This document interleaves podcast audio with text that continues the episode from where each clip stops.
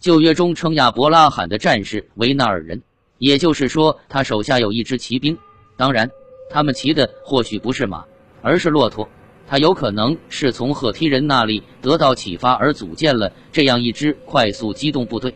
不过，在干旱的南地与西奈，骆驼可能比马匹更适合。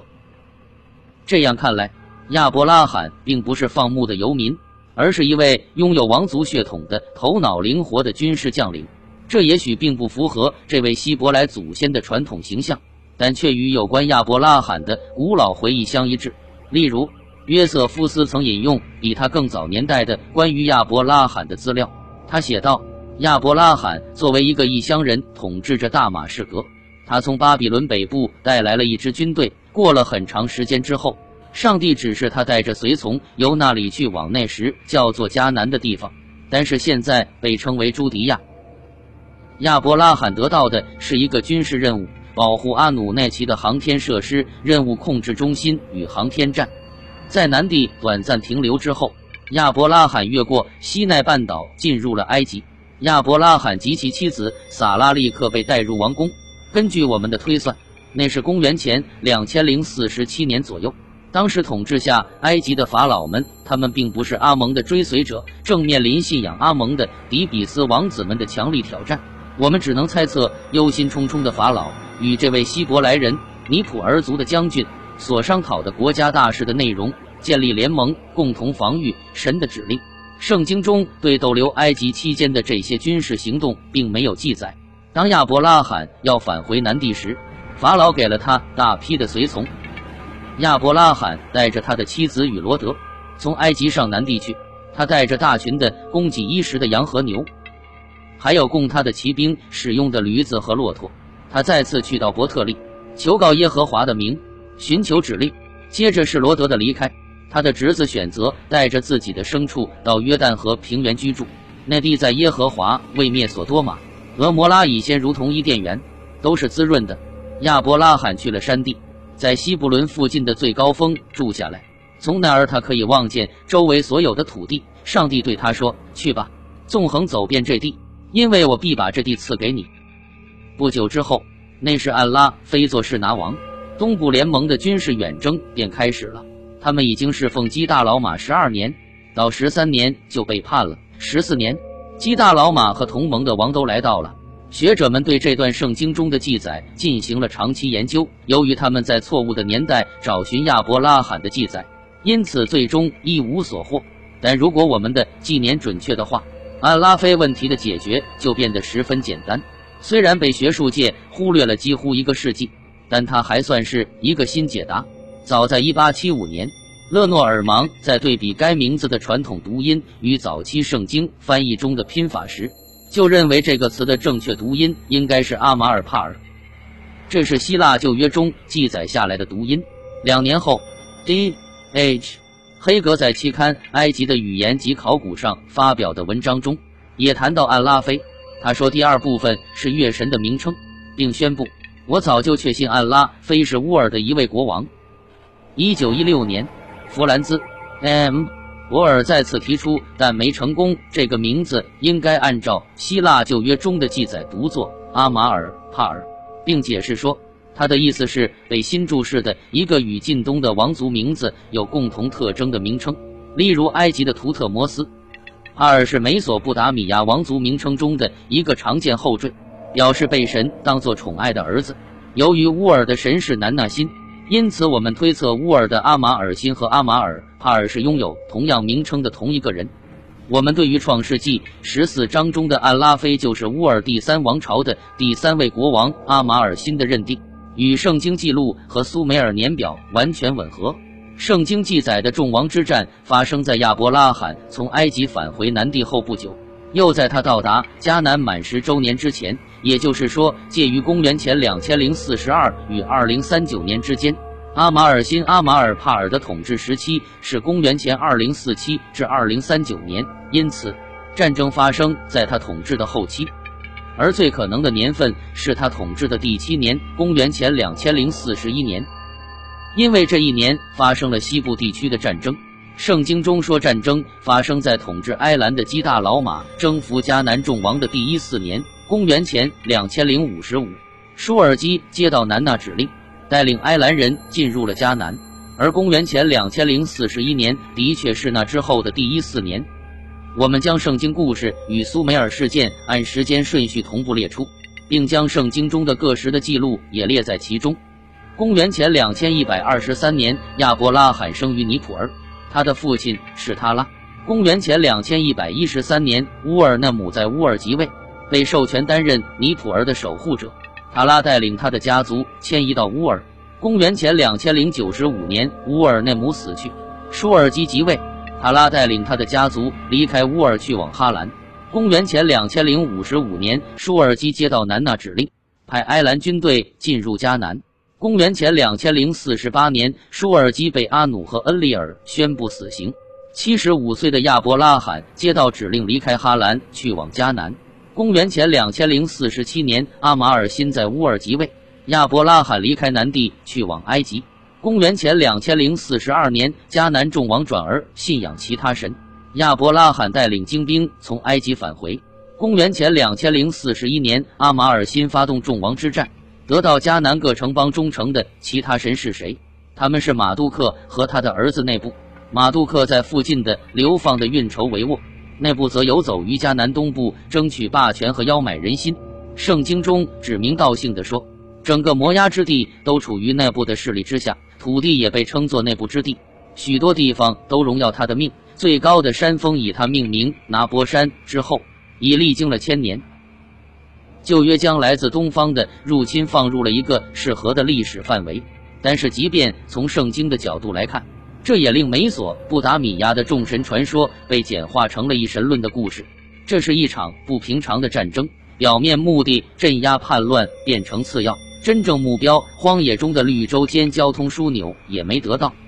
顺着美索不达米亚去往迦南的南路，侵略者到达了外约旦。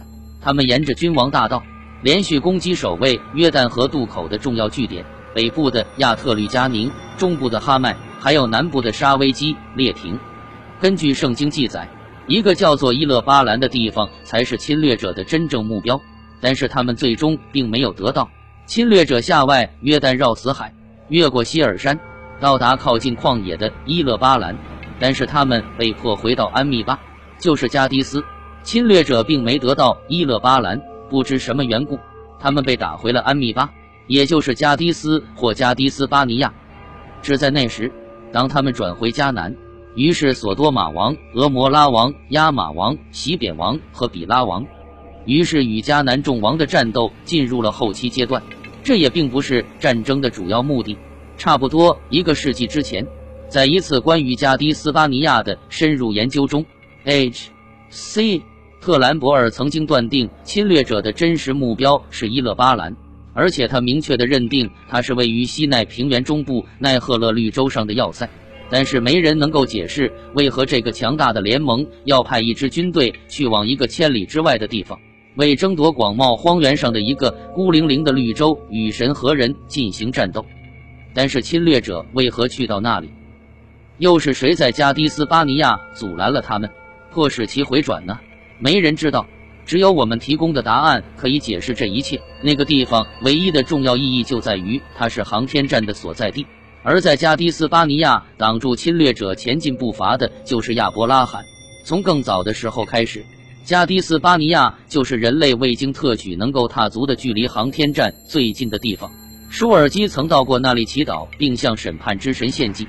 在他之前将近一千年时，苏美尔国王吉尔加美神就曾在那里等待获得特殊许可。那里在苏美尔语中被称作巴德加尔丁吉尔。萨尔公用阿卡德语称他为杜尔马哈伊拉尼，并清除的在他的铭文中将他列为提尔姆的一个地方。我们认为。那里就是圣经中所记载的加迪斯巴尼亚。亚伯拉罕率领精兵，在那里阻止侵略者进入航天站所在地。旧约中的点滴暗示变成了详细的故事，基大老马文本，其中清楚地说，战争目的是希望阻止马杜克的回归，并防止内部通过一些手段夺取航天站。文本中不仅同样提到了圣经中记载的那些国王。还重复了圣经中关于在第一三年信仰转变的细节。当我们在基大老马文本里中为圣经记载的概况找寻细节时，我们必须记住，他们是一位热爱马杜克的巴比伦史学家的作品，而马杜克的渴望是令巴比伦成为朝向天堂的四区之中心。就是为了阻止这种行为，反对马杜克的众神才命令基大老马夺取和玷污巴比伦。众神向埃兰的国王库杜尔拉马尔下令，袭击那里，他要进入那马杜克热爱的城市巴比伦，夺取主权。他要进入众神之王建造的城市巴比伦，推翻王权，令那里的神庙变成无赖贱民们的巢穴，让胡乱飞舞的乌鸦怪叫声中撒下粪便。对于巴比伦的蹂躏才只是个开始，在那里做了坏事之后，乌图沙马神找到了一个对付内部的手段，内部破坏了某位国王对他父亲南纳辛的忠诚。基大老马文本中说，这发生在第一三年。当那一日，杀马神来到众神的面前，明亮的他对马杜克说出攻击言语。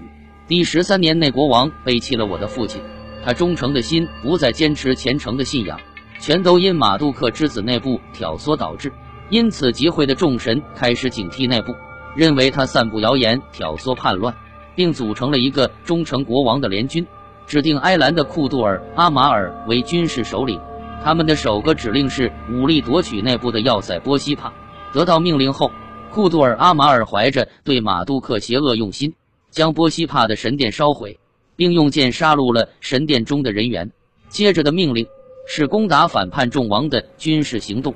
巴比伦文献列出了要攻打的目标及其攻击者，我们很容易辨认出那些在圣经中出现过的名字：埃里阿库攻打舍布。图德古拉持剑前去攻击加沙的人员，在伊什塔的神谕之下，东方众王的大军统一集结，抵达了外约旦。第一个要攻击的要塞位于高地，接着是拉巴图。行军路线也与圣经的描述一致，由北部的高地穿过中间的拉巴特阿蒙区域，向南绕过死海，这样杜尔马哈伊拉尼就唾手可得，而那些迦南城邦也将遭到重击。但是在杜尔马哈伊拉尼，巴比伦文献中记载，众神认真商议选定的那位祭司之子，拦住了入侵者的去路，而进攻被阻止了。巴比伦文献中指的是否确实是祭司他拉的儿子亚伯拉罕呢？他是不是由于表明了自己的身份而挡住了侵略者呢？因美索不达米亚和圣经文本对同样事件的记载，在时间、地点、结果上都相同，这一事实加强了这个可能性。然而，这不仅只是可能而已。我们还有一个更有趣的线索。图片一百有一个未被注意的事实：关于阿马尔新统治期的第七年，大约公元前两千零四十一年，即军事远征的那一年，也是穆那伊比鲁乌姆巴呼尔，意思是伊比鲁乌姆的牧者住所遭受攻击的那一年。这里所提到的，在那重要的一年中遭到攻击的。是否就是指亚伯拉罕和他的牧者住所呢？还有一张可能是纪念那次侵略的图画，它被刻在苏美尔的一个圆柱图章上。他曾经被认为描绘的是伊塔纳一位早期的机神的国王之旅的情形，走向友谊的大门。一只鹰带着他越升越高，直至地球消失不见。但画中画了一位坐在马背上。头戴皇冠的英雄，对于伊塔纳时代来说太早了。站在友谊大门与两个独特的集团之间，一个集团有四个全副武装的强壮的人，他们的首领也骑在马上，朝着西奈半岛的一个农耕区域走去。另一个集团有五位国王对面而立，其中画出了众王之战的古代图画的所有要素以及祭司的儿子的角色。这描绘的并不是伊塔纳去往航天站的旅程。画的中央坐在一头动物身上的英雄，应该是亚伯拉罕，而不是伊塔纳。图片一百零一，完成保护航天站的任务后，亚伯拉罕回到附近的基地西布伦。迦南众王受他的行为鼓舞，他们带兵去东部拦截敌军后路，但是侵略者击败了他们，并夺取了索多玛和俄摩多的所有财物，还掠走了一个有价值的人质，又把亚伯兰的侄儿罗德和罗德的财物掳掠去了。当时，罗德正住在索多玛。亚伯拉罕听到这个消息，立刻召集骑兵追赶撤退的侵略者，在大马士革附近追上了他们。他救出罗德，取回了所有财物，他回去时在撒冷山谷受到了对胜利者的欢迎。又有撒冷王麦基喜德带着饼和酒出来迎接他，是至高神的祭司。他为亚伯兰祝福，说：“愿天地的主至高的神赐福与亚伯兰。至高的神把敌人交在你手里，是应当称颂的。”不久，迦南众王也前来感谢亚伯拉罕，并要将所有财物送给他作为回报。但是亚伯拉罕说，他的本地盟友可以分享一些。但是他自己或他的军队连一根鞋带也不要。他的行为既不是出于对迦南众王的友善，也不是出于对东部联军的仇恨。在南纳家族与马杜克家族之间的战争中，他是中立的。他说道：“他已经向至高神天地之主耶和华起誓，入侵的失败并没有终止古代世界的争斗事件。一年后的公元前两千零四十年。”底比斯王子的首领孟图霍特普二世打败了北部的法老们，将迪比斯的统治范围向西部延伸，接近了西奈。接着的一年，阿马尔辛试图由海路抵达西奈半岛，但却被毒虫咬死了。对航天站的攻击虽然被挫败，但是他的潜在危险并没有去除，而马杜克的夺权行动也变得日益激烈。十五年之后。尼努塔与尼尔加向索多玛和俄摩多使用了末日武器，令这两个城市成为了焦土。